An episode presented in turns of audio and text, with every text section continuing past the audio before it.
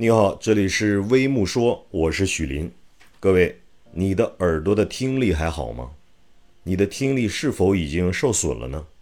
有一家权威机构给出了一项察觉听力损失的测试题，共十道题，我们来测一测，看看你的耳朵的听力怎么样。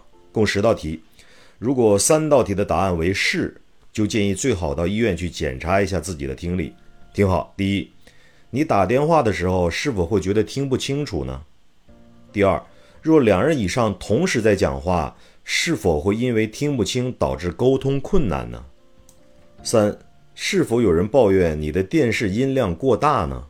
四，与他人沟通时是否会觉得理解困难呢？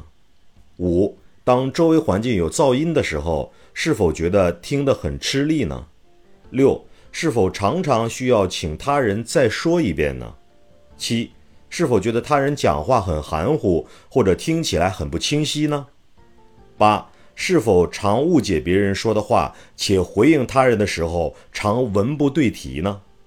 九、在听女性或者儿童讲话的时候，是否常常觉得困难呢？十、是否有人抱怨你误解他所说话的意思呢？大家都来测一下，看看你的耳朵是不是需要去医院检查一下。觉得自己听力确实下降了的朋友，肯定要问：自己也没有什么基础疾病，好好的耳朵怎么就受损了呢？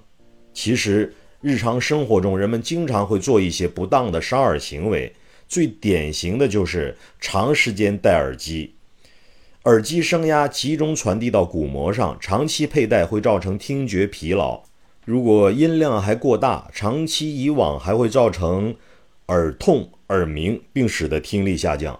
此外，经常去 KTV、夜店、音乐酒吧等噪音超过一百一十分贝的场所，会影响到听力。还有老司机们开车车速较快时，开着车窗，此时的风噪可能超过一百分贝，进而对耳朵造成伤害。